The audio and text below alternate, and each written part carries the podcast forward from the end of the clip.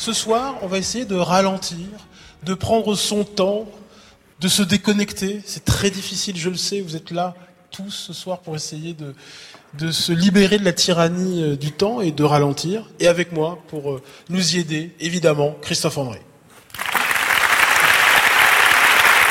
Christophe André, psychiatre à l'hôpital Sainte-Anne, euh, psychiatre également dans Grand Bien vous fasse, et auteur de nombreux ouvrages. Ça va, vous la sentez bien ce soir euh, Très bien, j'espère juste qu'on aura le temps de tout dire. avec vous, je suis pas sûr. Hein. Je vous connais par cœur, Christophe, maintenant. Allez, avec nous ce soir, je vous demande d'accueillir deux autres invités, Christila Pelledouel et Rémi Oudguiri. Christila Pelledouel, que j'ai le plaisir d'inviter régulièrement dans Grand Bien vous fasse, qui est journaliste à Psychologie Magazine et l'auteur de ces livres qui nous font du bien, et Rémi Oudguiri, qui est sociologue euh, et qui a écrit en 2013 Déconnectez-vous. Tout va bien? Tout va très bien. Allez, on s'installe. Alors, dans la salle, qui est capable de laisser son portable à la maison volontairement? Levez la main. Dans la salle au studio 104. Ne, ne mentez pas, je sens qu'il y en a qui mentent là. C'est très difficile de se déconnecter. Et je connais quelqu'un qui y arrive, c'est Christophe André. Parce que quand on est en tête à tête tous les deux, au café, au restaurant, je ne vois jamais votre portable avec vous. Il est toujours planqué dans votre sac. Oui, oui, oui. Ah, c'est une histoire de génération. Hein. Quand je suis venu au monde, il n'y avait pas de téléphone, pas de télé à la maison, pas de portable. Donc j'ai peut-être cette facilité. Puis j'ai le sentiment que c'est quand même une faute de goût. On est face à un humain qui nous parle et on le plante là pour euh, s'occuper d'une machine. J'ai toujours trouvé que c'était un, moment assez, assez étrange de fonctionner comme ça. Et vous, Christina? Moi, ça m'arrive de ne pas le prendre, mais je ne fais pas comme Christophe. Je suis un peu plus accroché que lui, mais ça ne m'étonne pas.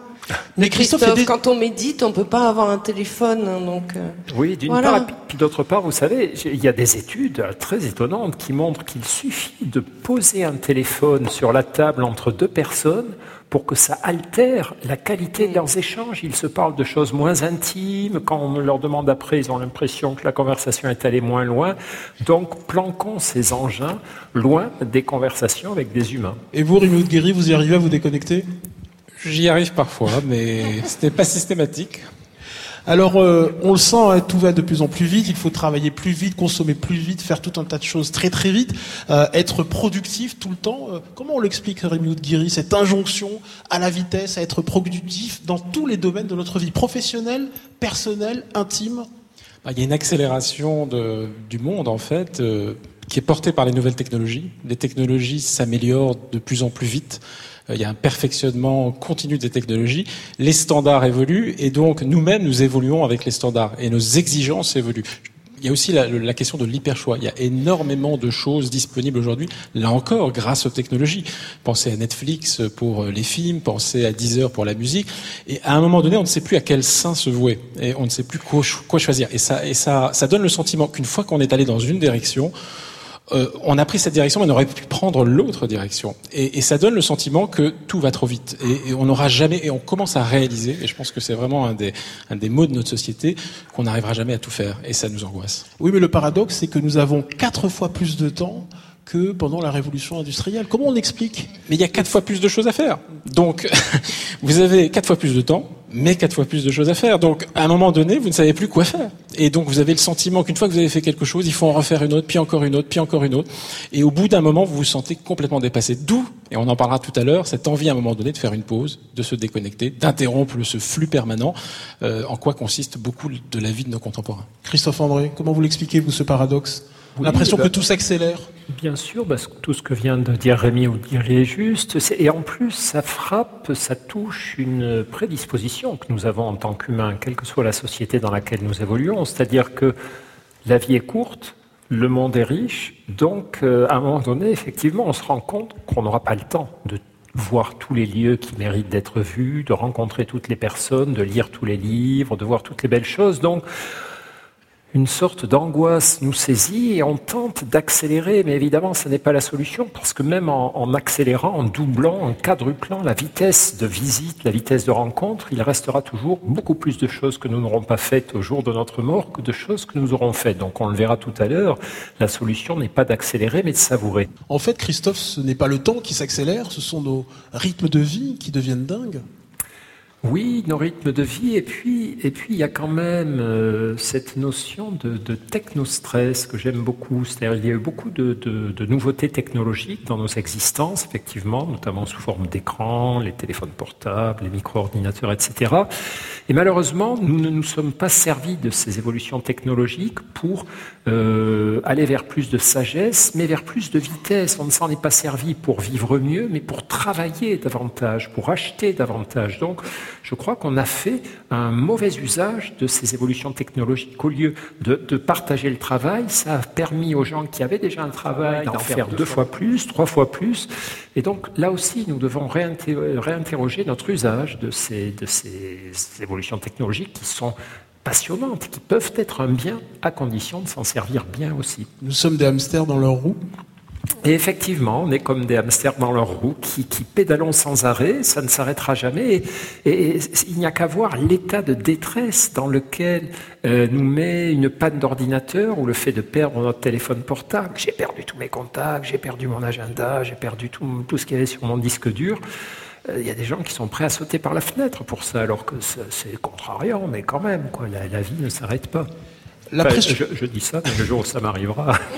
La, la, pression du temps. parce que vous en avez deux. La pression du temps altère toutes nos activités, celles que nous faisons avec plaisir ah oui, oui, et avec des plaisirs. C'est un grand pollueur. Effectivement, la, la pression du temps, c'est le grand pollueur de toute forme d'activité. C'est-à-dire que même des choses agréables, même être avec des amis, faire la cuisine, faire le marché, euh, raconter une histoire à mes enfants, si je le fais en surveillant l'heure, en ayant à l'esprit l'idée que j'ai d'autres trucs à faire après, eh bien, ça ne sera plus un plaisir, ça sera quelque chose dont il faut me débarrasser pour vite passer à l'activité suivante. Dans notre métier, c'est la même chose. Nous pouvons avoir un métier que nous aimons, qui nous intéresse, mais pour peu que nous n'ayons pas assez de temps pour bien faire notre boulot, ça va devenir cauchemardesque. Et beaucoup de gens n'aiment pas leur travail, non pas à cause de ce qu'est leur travail, mais à cause des rythmes qui leur sont imposés dans ce même travail. Alors j'aimerais qu'on s'arrête sur notre rapport subjectif au temps. Euh, Christophe, vous dégagez trois temps du temps d'un point de vue psychologique et non pas euh, selon les physiciens hein, euh, comme Stephen Hawking ou Carlo hmm. Rovelli. Oui, oui, bah, les physiciens, bon, ils sont très importants dans nos vies. Les physiciens, ils trouvent des choses fantastiques, mais quand ils vous expliquent que le temps n'existe pas ou marche à l'envers et tout, c'est un peu, pas très opérationnel, comme on dit. Ça nous aide pas beaucoup au quotidien. On va voir du côté des philosophes, c'est pas forcément mieux parce qu'ils nous expliquent que le passé n'existe pas, le futur n'existe pas, que le temps est indéfinissable. Saint Augustin, par exemple, dit oh là là, le, temps, mais euh, si personne ne me demande ce que c'est, je sais parfaitement ce que c'est le temps, mais il suffit que quelqu'un me pose la question, je suis incapable de l'expliquer. Effectivement, allez expliquer ce qu'est le temps à votre petit garçon ou votre petite fille qui vous dit c'est quoi le temps? Vous allez voir le, problème. Et là, sur ce plan-là, Saint Augustin a raison. Mais moi, je suis juste psychiatre, humain, j'ai besoin de, de concepts qui me rendent service, qui rendent service à mes patients fût-il erroné, fût-il faux, fût-il ce que on appelait au XVIIIe siècle des illusions chaleureuses. C'est faux, mais ça fait du bien et ça fonctionne euh, par moment. Donc moi j'ai besoin, comme tous les humains, de me dire il y a le passé, il y a le futur, il y a le présent. Le passé, alors Saint Augustin une fois de plus dit ça n'existe pas. Ok, mais il dit aussi le passé n'existe plus, c'est fini, mais il y a le présent du passé. Autrement dit, l'impact du passé sur l'instant présent, sur ma vie d'aujourd'hui. Et c'est vrai que même si ce passé euh, je dois m'en méfier parce que ma mémoire, elle va oublier des choses, elle va en déformer d'autres.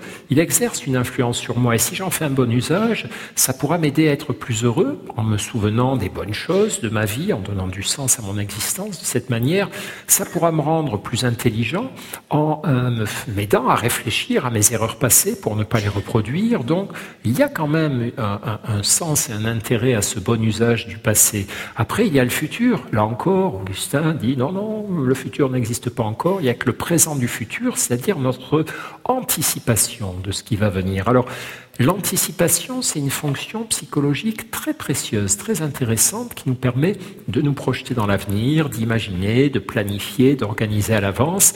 Sauf que lorsqu'elle se dérègle, euh, ça crée l'anxiété. L'anxiété, c'est une anticipation qui est pathologique sur deux dimensions. D'une part, on ne peut jamais l'arrêter, on n'arrive plus à vivre au présent, on est toujours dans l'instant d'après, que va-t-il se passer ensuite, et demain, et après-demain, et dans cinq ans? Et d'autre part, c'est une anticipation qui génère plutôt euh, des scénarios euh, négatifs. Euh, les anxieux fabriquent avec leur cerveau ce qu'on appelle des scénarios catastrophes. Donc, le problème, il est là, il n'est pas dans l'anticipation. C'est important de pouvoir anticiper, à condition de pouvoir débrayer le logiciel et de revenir au présent, et à condition que cette anticipation nous serve à envisager à l'équilibre ce qui pourrait bien se passer et ce qui pourrait mal se passer.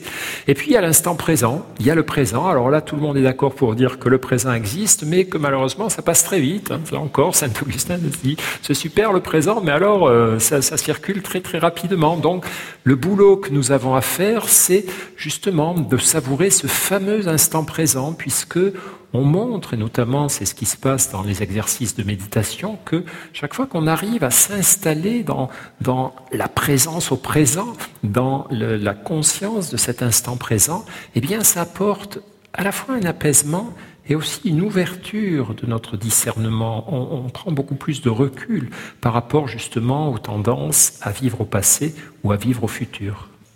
Quelles sont les, conséquences euh, sur notre santé euh, physique et psychique de notre incapacité à ralentir? Qu'est-ce qui se passe dans nos organismes et nos psychismes? Quel est l'impact médical? Ah ben, le, gros problème qui se pose en termes de santé avec euh, justement ces questions d'accélération liées à nos conditions de vie modernes, c'est que c'est un stresseur formidable, enfin formidable au sens étymologique, c'est terrifiant.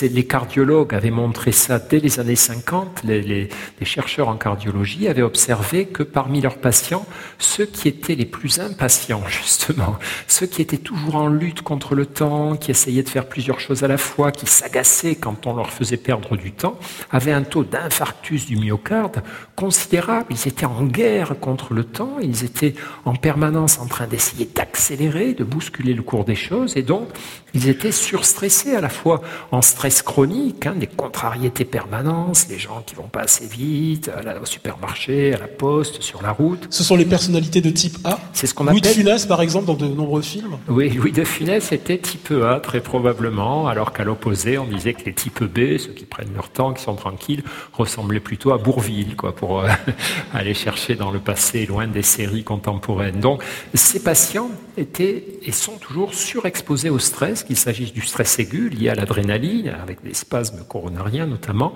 ou le stress chronique avec élévation des taux de cortisol, donc élévation de, tous les mécanismes inflammatoires et donc toute une cascade de conséquences néfastes au point de vue médical. Mais on a aussi d'autres études euh, sur le, sur le stress lié à la pression du temps, notamment chez des jeunes mamans.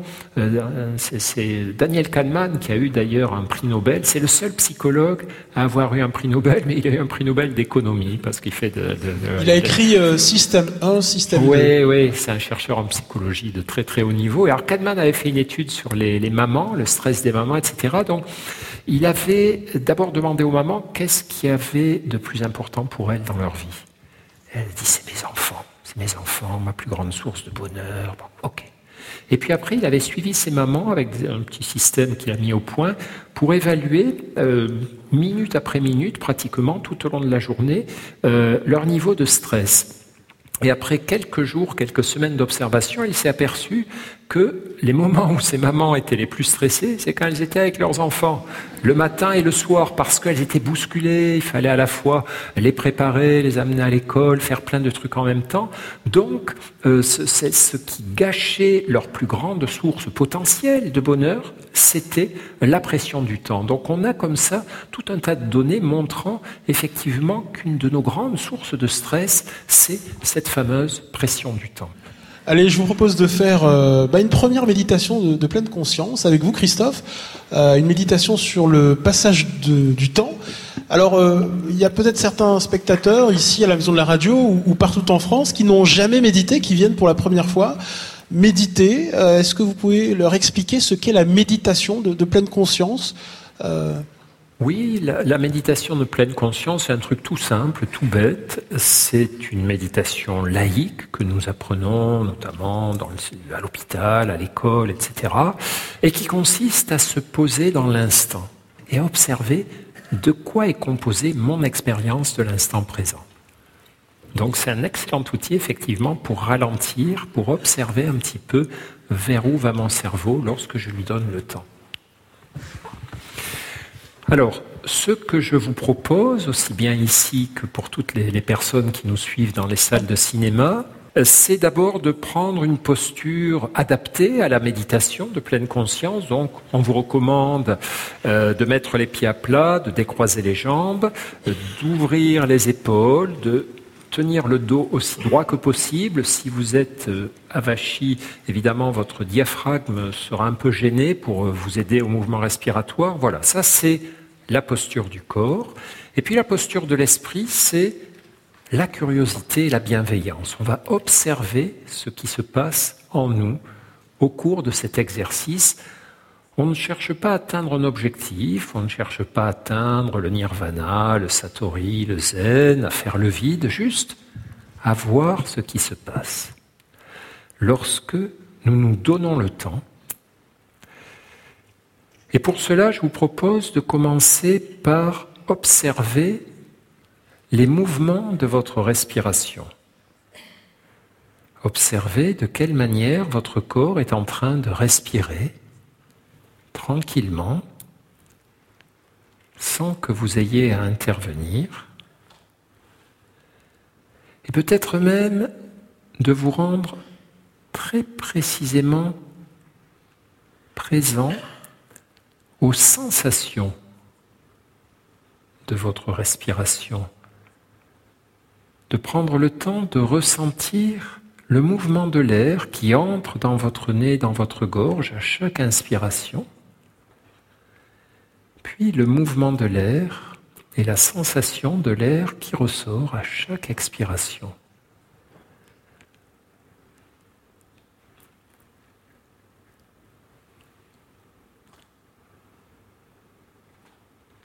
de ressentir également le mouvement de votre poitrine et de votre ventre sans chercher à le contrôler. On ne cherche pas à respirer de telle ou telle manière, mais juste à laisser notre corps respirer à son rythme.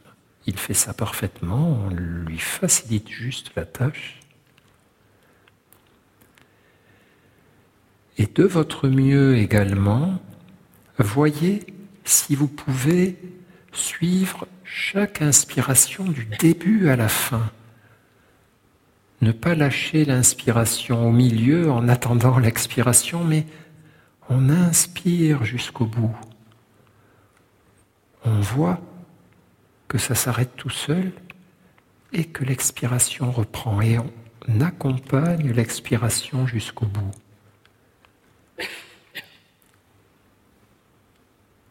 on ressent bien ce mouvement de l'air, ce mouvement de notre poitrine et de notre ventre.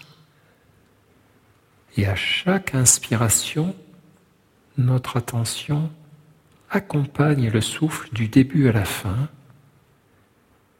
Et à chaque expiration, du début à la fin également de l'expiration.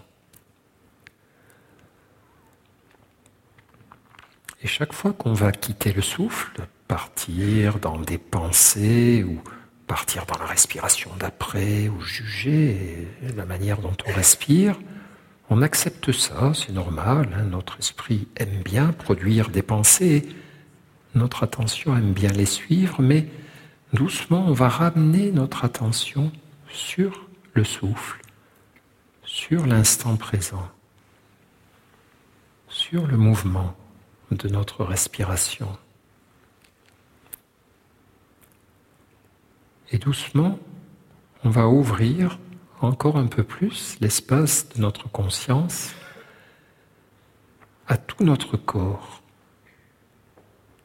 en observant par exemple ce qui se passe dans notre corps à chaque inspiration, lorsque nous inspirons, est-ce que des sensations apparaissent dans différentes parties de notre corps? Et de même, lorsque nous expirons, que se passe-t-il? En termes de sensations Est-ce que cela fait apparaître ou disparaître certaines sensations dans certaines régions de mon corps?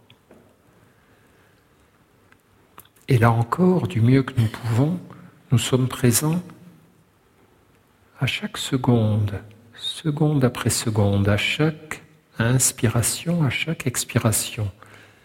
Et bien sûr, notre esprit a tendance à accélérer un petit peu ou à s'impatienter, on accepte ça et on revient au souffle, on revient à la conscience du souffle, aux sensations de notre souffle tranquillement. On n'a aucun autre objectif à atteindre qu'être présent au mouvement de notre souffle. On ne poursuit rien, on ne va nulle part, on est juste là, dans la conscience de notre respiration, dans la conscience de notre corps. On peut même élargir à la conscience des sons qui arrivent peut-être à nos oreilles depuis la salle, sont des systèmes de ventilation, de projection, sont des personnes tout autour de nous. Et tout ça est parfait, tout ça compose notre expérience de l'instant présent. Et tout ça est très intéressant à observer à vivre, à ressentir. Vivre juste au présent pendant le temps de l'exercice, sans anticiper, sans juger, simplement ressentir notre souffle, notre corps, entendre les sons tout autour de nous qui vont et qui viennent, et percevoir alors que nous n'avons plus besoin de rien d'autre que ce sentiment d'être présent, vivant, suffit à remplir notre esprit seconde après seconde.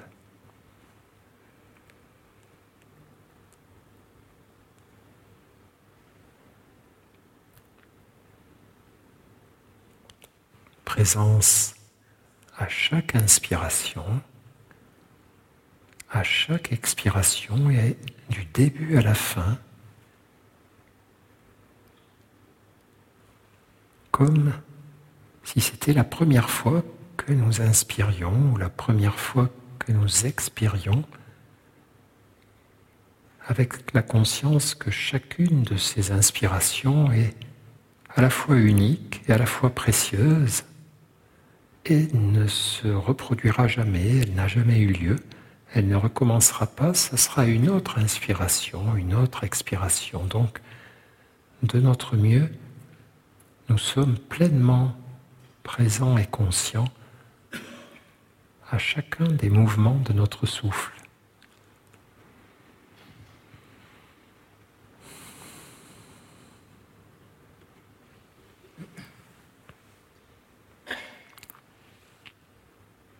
Alors on pourrait continuer très longtemps comme ça, mais on a encore plein de choses à se dire. Donc si vous êtes d'accord, je vous propose de rouvrir les yeux, de, si vous les aviez fermés, de remuer si vous le souhaitez ou non. Et je vous remercie beaucoup d'avoir participé à l'exercice. Première euh, méditation sur le passage du temps. Euh, à la maison de la radio et, partout en France. On a médité tous ensemble, expérience assez exceptionnelle. Rémi Oudguiri, en 2013, vous publiez Déconnectez-vous euh, et vous constatez que euh, l'hyperconnexion peut altérer notre bien-être. Elle est venue comment cette intuition? De deux choses. La première, une statistique qui était euh, qu'en 2012, les ventes de tablettes et de smartphones avaient dépassé les ventes d'ordinateurs. Et ça voulait dire la chose suivante, c'est que désormais l'Internet était mobile. Et quand l'Internet est mobile, c'est-à-dire quand vous l'avez dans votre poche, vous pouvez vous connecter à tout moment n'importe où, n'importe quand, euh, et commence à apparaître des, des, premiers gestes du style vous vous réveillez la nuit pour vérifier vos messages, ou le matin la première chose que vous faites c'est regarder votre smartphone, tout ça commence à apparaître? Ça c'est la première chose. Et la deuxième chose, c'est que je fais une enquête avec des gens très technophiles, très intéressés par les, les nouvelles idées, les nouveaux changements. Pourquoi? Parce que j'essaye d'anticiper le, le, futur, les, les, nouveaux comportements. Et en discutant avec ces gens, et alors c'est pas seulement en France, c'est aussi en Grande-Bretagne, c'est en Suède, c'est aux États-Unis, tous disent la même chose. Je suis en train de perdre le contrôle de ma vie. Euh, pourquoi? Parce qu'ils ont été les premiers à euh, utiliser l'iPhone et ils commencent à en voir les effets pervers. Et les effets pervers, c'est quoi? C'est qu'ils sont pris dans le flux. Euh, il y a un blogueur, Thierry Crouzet, qui en 2011 publie un livre qui s'appelle J'ai débranché. Et c'est très intéressant, le point de départ de ça, c'est un journal de, de, de déconnexion. Il explique qu'il est tombé en burn-out numérique. C'est-à-dire qu'il était sans cesse à alimenter son blog et surtout à répondre aux sollicitations, aux messages. Il y en avait des milliers et des milliers et des milliers. Et il passait ses journées et ses nuits. Et à la fin, il s'est effondré. Il voyait plus ses enfants, il voyait plus euh, sa femme, il voyait plus personne. Il était complètement dans ce monde virtuel. Et donc, son livre est intéressant, c'est sa cure de désintoxication. Il, il, coupe tout, il débranche, et puis il commence à revivre loin de loin des villes. Euh, il essaye de se reconstruire. Eh bien, c'est à ce moment-là qu'on voit apparaître les symptômes euh, assez euh, frappants de, cela. Christophe André, vous constatez ça dans vos consultations? Oui, oui, oui, bien sûr. C'est vraiment. Bah, il suffit de, de, de, questionner les gens pour voir à quel point cette servitude est devenue grande. Et un des critères, par exemple, pour juger du degré d'intoxication tabagique de quelqu'un, la question que posent les tabacologues pour voir si vous êtes très dépendant du tabac, c'est à quelle heure vous ressentez le besoin de prendre votre première cigarette. Et plus les gens ont besoin de fumer tôt le matin après leur réveil, plus ça veut dire qu'ils sont gravement intoxiqués. Quand notre premier geste, comme le disait Rémi Oudguiri, en nous réveillant, c'est d'aller vers les écrans et de regarder qu'est-ce qui s'est passé en termes d'informations, de réseaux sociaux, de mails pendant la nuit, euh, c'est qu'on est gravement intoxiqué. Donc ça, euh, c'est une réalité, effectivement. Rémi Oudguiri, quelques techniques pour euh, se déconnecter, au travail notamment? Oui, alors, euh, comme vous le savez, il y a eu un droit de la déconnexion qui a été voté et qui a mmh. été euh, mis en place euh, au début de l'année 2017. En gros, elle, elle dit que les employeurs doivent s'entendre avec les salariés et mettre en place des mesures au nom d'un principe que les, les, les, temps de repos soient respectés et qu'aussi la vie personnelle, la vie familiale également. Ça, c'est l'esprit. La, la, réalité, c'est que quand on observe ce qui se passe, qu'est-ce qui marche? D'abord, moi, ma conviction depuis le début, c'est que je ne pense pas que ce soit une loi qui puisse véritablement changer les choses. Je pense que c'est l'exemple. Et en particulier, l'exemple venu d'en haut. Car euh, il y a beaucoup de dirigeants qui continuent en réunion à regarder leurs messages parce qu'ils sont des gens importants, parce qu'ils sont en dialogue avec d'autres gens importants. Et donc, ne montrant pas l'exemple, comment voulez-vous qu'ensuite euh, ça puisse euh, être mis en pratique un peu partout dans, dans les entreprises. Ça, c'est la, la, première chose. Ensuite, il y a plein de bonnes pratiques qu'on peut observer, et nous, on a, on a travaillé beaucoup sur ces phénomènes-là euh, dans nos études. Euh, alors, comme ça, euh, d'abord, il y a le fait de plutôt préférer la réunion en face à face, physique, plutôt que d'envoyer des mails quand c'est possible. Et ça, c'est des choses qui se sont développées parce que c'est très facile de, de, de, régler des problèmes avec des mails et, et souvent c'est normal. Mais parfois, il y a des sujets qui exigent qu'on se voit face à face, qu'on puisse exprimer des émotions et qu'on puisse ne pas euh, faire l'impasse sur des, des, sujets très difficiles. Alors ensuite, il y a d'autres d'autres techniques qui sont qui sont possibles, qui ont été mises en place par les entreprises. C'est par exemple de décider que une demi-journée par semaine par exemple le vendredi, de même qu'il y a le Fridaywear, eh bien il y a le vendredi sans email et sans téléphone. Et donc là, vous vous retrouvez, euh, si vous avez besoin de parler à quelqu'un, bah, il faut vous aller le voir il faut se déplacer. Ou alors, il faut se concentrer sur son travail. Ça, ça marche plutôt bien. Euh, et puis, il y a des entreprises qui sont allées plus loin et qui ont même coupé les serveurs Euh, ça s'est fait très vite en Allemagne. Maintenant, ça se voit euh, de temps en temps en France. Donc, après 20 heures, les serveurs sont coupés. Donc, vous pouvez pas envoyer de mail. Ça s'arrête. Et il y a un message qui est envoyé si c'est pour un client qui vous dit que vous répondrez le lendemain. Et puis, les, les, les serveurs sont réouverts le matin à euh, 8 ou 9 heures, ça dépend.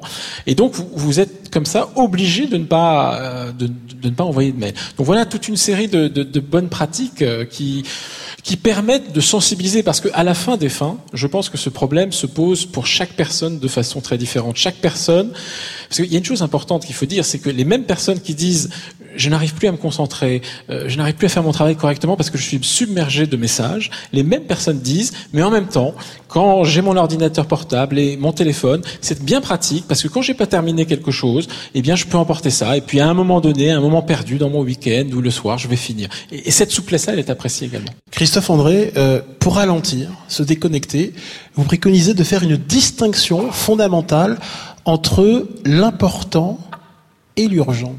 Ouais. Ça, c'est fondamental pour vous, cette distinction urgent, important.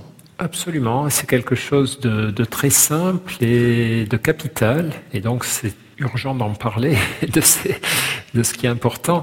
Euh, en, gros, le raisonnement est le suivant. Dans nos vies, il y a des choses urgentes et des choses importantes. Les choses urgentes, c'est tout ce que nous devons faire assez rapidement, faute de quoi euh, nous aurons des ennuis c'est rendre un travail en temps et en heure, sinon, eh bien, nos dirigeants vont nous réprimander, nos collègues vont devoir faire le boulot à notre place, ça n'est pas sympa pour eux, etc. Euh, ce qui est urgent, c'est réparer un robinet qui fuit, sinon on va inonder notre appartement, ceux des voisins, et ça va être compliqué. Euh, ce qui est urgent, c'est de faire les courses, d'aider nos enfants à faire leurs devoirs pour le lendemain, ok. Si nous ne faisons pas ce qui est urgent, nous serons punis, nous aurons des ennuis. Alors on le fait. Et puis à côté de ça, il y a des choses juste importantes. Ce qui est important, c'est marcher dans la nature, c'est voir ses amis, c'est prendre le temps de regarder le ciel, de respirer, de faire les choses qu'on aime ou de ne rien faire, de se sentir exister. Ces choses importantes, si nous ne les faisons pas, c'est pas grave, il se passe rien pas de punition, personne ne nous criera dessus, nous n'aurons pas d'état de, manque.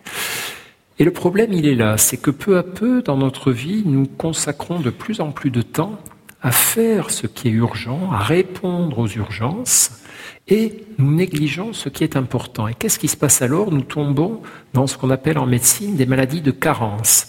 Les maladies de carence sont des maladies où quelque chose de très important pour notre santé nous est retiré. Par exemple, si je fais une étude de psychologie expérimentale ou de, de, médecine expérimentale, je vous prends tous les trois, et sans vous le dire, je me débrouille pour retirer la vitamine C de vos aliments, ou qu'il n'y ait plus de vitamine D. Vous allez vous apercevoir de rien. Vous n'allez pas tomber malade, ni le premier jour, ni le deuxième, ni le troisième, mais semaine après semaine, votre santé va se dégrader parce qu'il vous manque quelque chose d'essentiel. Et euh, en matière psychologique, ce qui est important, un nutriment important, ce sont toutes ces activités dont nous parlons, le contact avec les gens qu'on aime, les activités qu'on aime, le contact avec la nature. Et malheureusement, malheureusement, nos, organisations de vie, avec de plus en plus d'urgences ou de fausses urgences, nous poussent à négliger des choses très simples et très importantes, à les repousser sans arrêt au lendemain, et nous rendent psychologiquement malades, tristounés, frustrés, trouvant que notre vie n'a pas de sens, qu'elle manque de, euh, de, de, signification, voilà. Et donc, euh, on s'est fait piéger, on a tout sacrifié, euh, ce qui était urgent, à, à, important à l'urgent. Alors, le contact avec la nature, eh ben, ça ne plaît pas beaucoup à Bernard Blier dans cet extrait du film Buffet froid. J'ai froid. Moi aussi. Respirez à fond. Oxygénez-vous, profitez-en. Pour une fois qu'il pleut pas. Mais je sens plus mes pieds. Moi non plus. Vous avez mis vos grosses chaussettes de laine Deux paires. Allons faire un tour, ça nous réchauffera. Non, merci. Les sous-bois, ça m'inspire pas. Je préfère avancer en terrain découvert. Elle m'angoisse, cette forêt.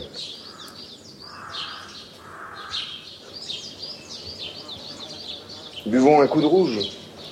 Il me fout l'estomac en l'air, leur picrate, il est trop vert. Vous êtes chiants, les gars. C'est pas nous qui sommes chiants. C'est la nature qui est chiante. Je m'emmerde, moi. J'en ai marre de la verdure. Tout est vert. Vous êtes vraiment des compagnons euh, très agréables. Est-ce que tu peux nous raconter que tu te sens bien dans ce trou? Eh, pourquoi pas? Je respire. L'air est pur, tout est calme. Je me détends. Parce que tu trouves ça calme, toi? Ah oui. Ah, merde, alors. Avec tous ces oiseaux à la con, ils trouvent ça calme. Tu préfères les bagnoles Peut-être Ils commencent à me taper sur le système, ces oiseaux. Christina, Christina Pélédouel. Christina, J'adore. Christina, ça lui ferait du bien la sylvothérapie, euh, les bains de forêt euh, qui sont en vogue au Japon à, à, à Bernard Blier. Bah oui, Hein mais il n'a pas l'air d'être convaincu et à mon avis, il y a a plus d'espoir. Expliquez-nous les, bienfaits de la sylvothérapie. Alors, euh, la sylvothérapie, c'est Ça en- permet de ralentir, hein, le, le fait d'aller en Voilà. forêt, ça s'appelle les bains de forêt. les bains de Euh, forêt au Japon. Shirin-yoku. hein. Shirin-yoku. Et ça existe depuis 36 ans, imaginez-vous, au Japon. Donc euh, moi, j'étais un petit peu étonnée que ça existe depuis si longtemps. Et alors, de 2004 à 2012, j'ai quand même noté quelques chiffres. Imaginez-vous que les autorités japonaises ont investi 4 millions de dollars pour une étude, simplement une étude, afin d'analyser les effets psychologiques et physiologiques des bains de forêt. En France, on n'en est pas encore là, vous remarquerez quand même. Alors, le bain de forêt, eh bien, on a découvert qu'il avait des pouvoirs absolument euh, extraordinaires. Alors, ça, on peut s'en douter, hein, quand on va en forêt, quand on va marcher deux heures, ce qui m'arrive assez régulièrement, de manière très euh, pragmatique, on sent bien qu'il y a des choses qui vont mieux, qu'on respire mieux, qu'on est plus joyeux, que l'humeur a changé, euh, que on dort mieux même, peut-être parfois, mais ça a été étudié et donc on sait de manière euh, scientifique que, en effet, deux heures de marche en forêt donnent de l'énergie, renforcent le système immunitaire, diminuent l'anxiété, la dépression, améliorent le sommeil, donnent de l'énergie et améliorent l'humeur, je vous le disais. Comment on l'explique d'ailleurs, Christophe André, euh, le fait que le contact avec la nature euh, euh, nous apaise, nous freine, nous aide à ralentir? Qu'est-ce qu'on sait? On- a étudié effectivement les mécanismes, et il y en a, il y en a beaucoup, et d'ailleurs les, les chercheurs euh, appellent ça la vitamine V, V comme vert, et considèrent qu'effectivement euh, cet adjectif qu'on utilise aujourd'hui, c'est saltogène, ça génère de la santé, ça génère de la santé d'abord par des phénomènes biologiques, peut-être, effectivement, des, des substances, des phéromones, des choses comme ça, qui sont relâchées par les, les végétaux. Ensuite, on, on a des études plus fines qui montrent que la biodiversité, le fait d'être dans des forêts composées d'essences d'arbres différentes, dans des forêts habitées par des oiseaux, des champs d'oiseaux différents, euh, est bonne, et encore meilleure pour notre santé. Autrement dit, on pense que se reconnecter à nos racines animales, finalement, à un environnement euh, naturel euh, qui est riche en ressources, ça euh, nous procure un profond apaisement, une, profonde réjouissance finalement pour l'animal que nous sommes encore pour pour partie. Et c'est très intéressant ces études parce que euh, en fait elles ont euh, un de leurs points de départ, c'est probablement euh, des études très très anciennes des années 70-80 d'un chercheur qui avait observé les durées de convalescence dans les services de chirurgie selon que les chambres donnaient soit sur de la verdure, sur un sur une forêt, sur du gazon, soit sur le parking de l'hôpital. Et ce dont il s'était aperçu, c'est que il valait mieux avoir une chambre avec vue sur verre qu'une chambre avec vue sur bagnole, effectivement, qu'on cicatrisait mieux, qu'on sortait plus vite, etc. Donc, ce green effect, cet effet vert, cette vitamine V, on l'a aussi étudié euh, pour les rivages, les bords de mer. On s'est aperçu que vivre à côté d'espaces verts, mais aussi vivre à côté de plans d'eau, à côté de la mer, à côté de fleuves, avait un effet sur notre santé et que, effectivement, c'était une source de santé euh, inépuisable, gratuite, naturelle, dont nous serions sots de nous passer. Allez Christophe, je vous propose euh, une deuxième euh, méditation que l'on pourra faire quand nous marchons ou quand nous sommes immergés dans la nature. Vous l'appelez la méditation d'appartenance et de lien au monde. Merci Merci Christophe André pour cette deuxième méditation. Alors, comme tout à l'heure, je vous propose si ça vous intéresse de participer à cette méditation en ajustant votre posture, pieds au sol, épaules ouvertes et dos droit, vos mains reposent euh, sur les cuisses, paumes vers le haut ou vers le bas. La posture de l'esprit, c'est l'ouverture, la curiosité, puis la bienveillance aussi envers nous-mêmes. On ne se met pas la pression, on ne cherche pas à bien faire, à atteindre un objectif, juste à observer ce qui se passe avec les petites instructions qui vont suivre. Comme tout à l'heure, je vous propose de démarrer en nous reliant à notre souffle et en ressentant notre souffle. On ne réfléchit pas sur le souffle, on le ressent, on se rend présent à lui, présent à chaque inspiration présent à chaque expiration.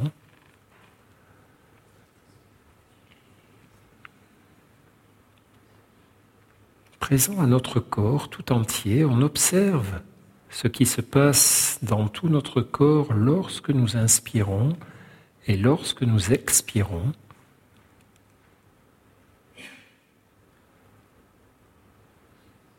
Si des pensées surviennent et captent notre attention, tout doucement, on revient vers la conscience de notre respiration et la conscience de notre corps.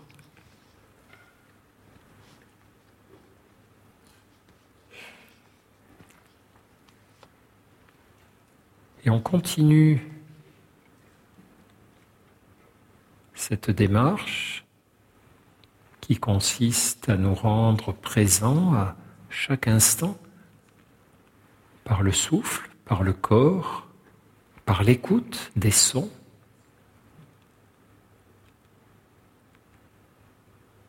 L'observation de nos pensées tranquilles, lointaines, on regarde circuler nos pensées mais on ne rentre pas à l'intérieur d'elles, on note que notre esprit part dans telle ou telle direction mais nous on reste dans notre expérience sensible. On ressent notre souffle,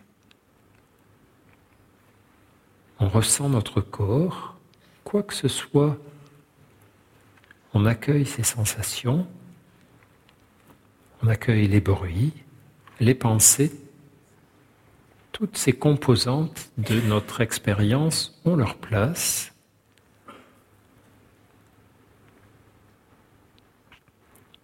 Et puis tout doucement, on va relier notre respiration au monde qui nous entoure. On va prendre conscience qu'à chaque inspiration, nous inspirons, nous faisons entrer en nous de l'oxygène, de la vie. À chaque inspiration, nous nous rendons un petit peu plus vivants comme si la vie rentrait en nous et descendait dans tout notre corps.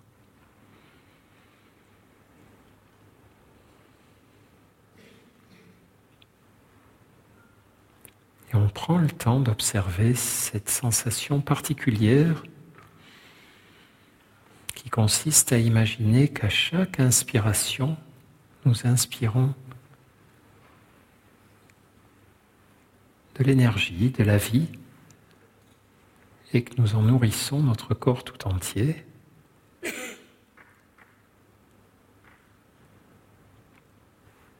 Et puis on peut imaginer qu'à chaque expiration, nous redonnons à ce monde qui nous entoure de la reconnaissance et de la gratitude.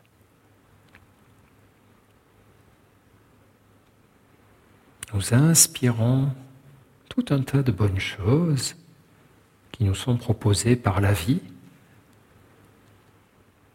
et nous lui redonnons nos remerciements, notre gratitude et notre reconnaissance.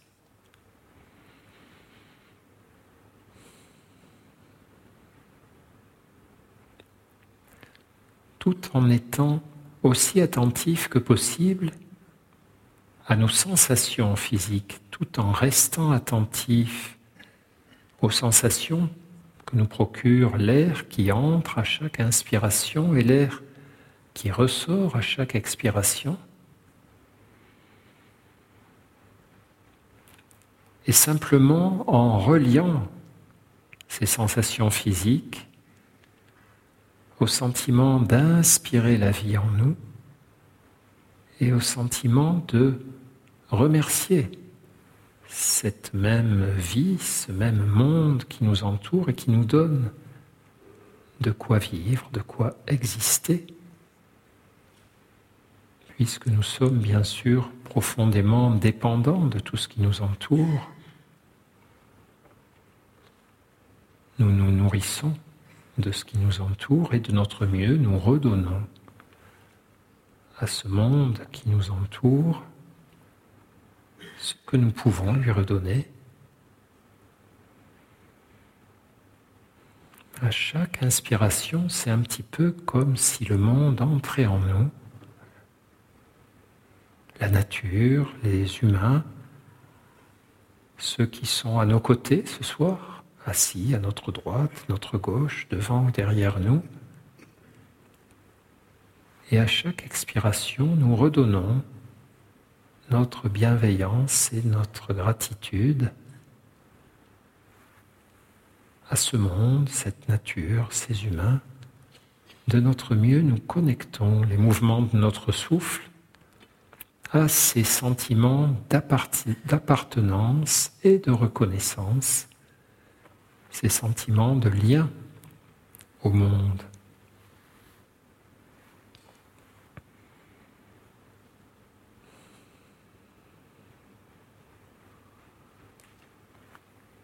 Comme si peu à peu nous percevions qu'il y a beaucoup plus de liens que de barrières entre nous et l'extérieur, comme si peu à peu nous percevions que nos appartenances sont bien plus fortes, bien plus nombreuses, bien plus intéressantes que les différences entre nous et le monde extérieur. Et c'est un peu ce sentiment que nous pouvons percevoir par la nature dont nous venons de parler, que nous pouvons percevoir aussi dans les moments de partage avec d'autres humains, moments de fraternité où nous comprenons tout à coup physiquement notre fraternité, notre humanité commune, comprenons tous les liens auxquels nous sommes parfois aveugles, nous focalisons souvent sur les différences entre nous et les autres, mais il y a aussi beaucoup de ressemblances. Et à chaque inspiration, nous pouvons imaginer que nous nous relions, nous aspirons ce monde qui nous entoure et à chaque expiration, nous lui redonnons de la gratitude, de la bienveillance et de la reconnaissance.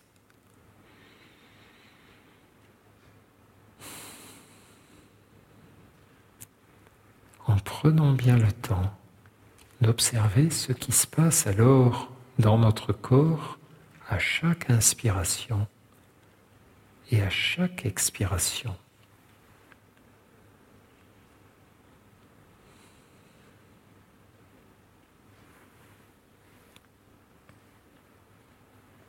Et tout à l'heure, lorsque nous arrêterons cet exercice, car nous allons malheureusement l'arrêter, peut-être chacune et chacun d'entre nous pourra garder un petit peu au fond de lui ce sentiment qu'à chaque inspiration, il se relie un petit peu plus fortement au monde et qu'à chaque expiration, il redonne un petit peu de sa bienveillance et de sa reconnaissance au monde environnant et aux personnes qui l'environnent.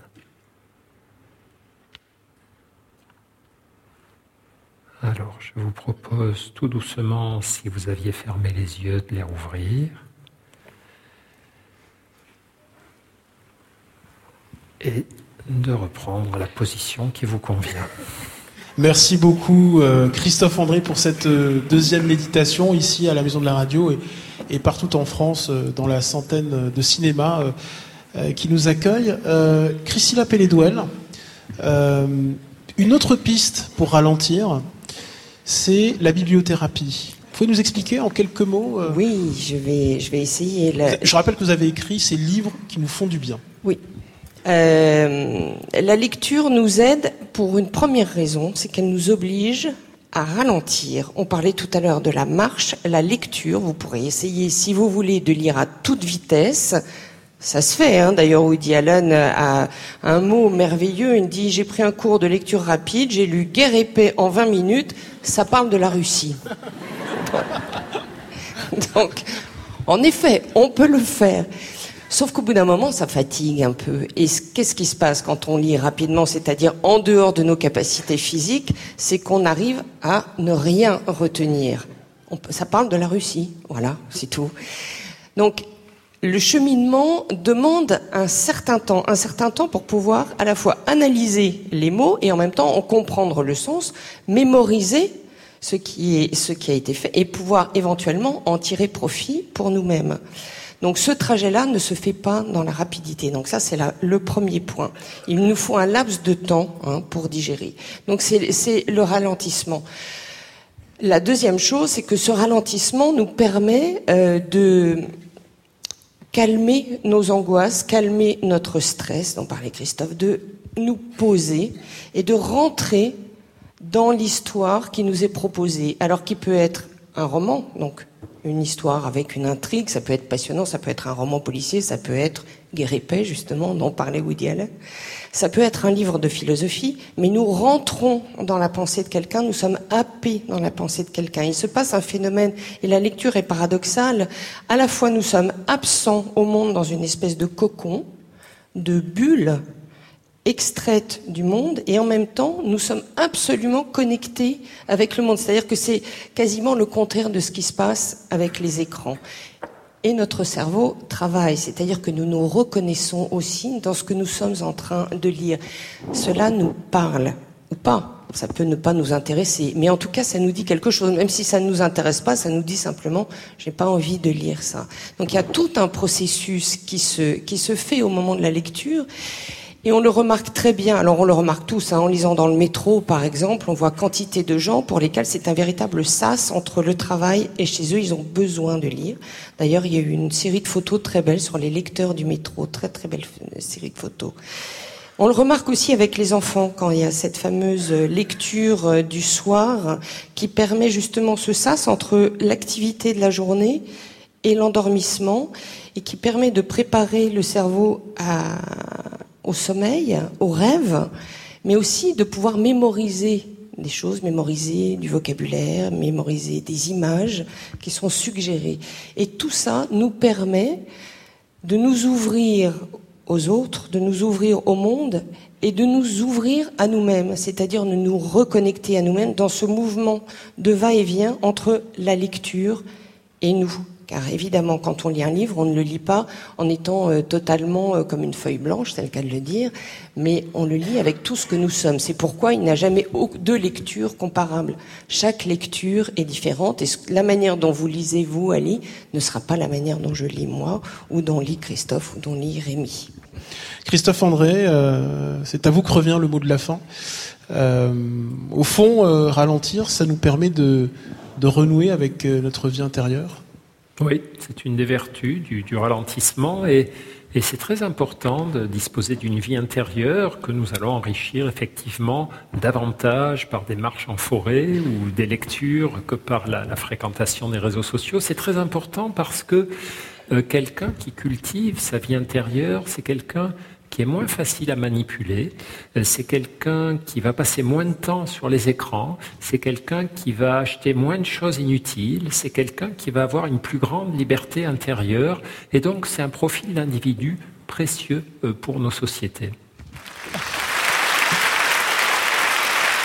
Euh, merci d'avoir assisté à, à, cette dernière conférence de l'année avec Christophe André, que je vous prie d'applaudir. Merci. Merci à Christina Pelledouel et à Rémi Oudguiri. Oh, merci.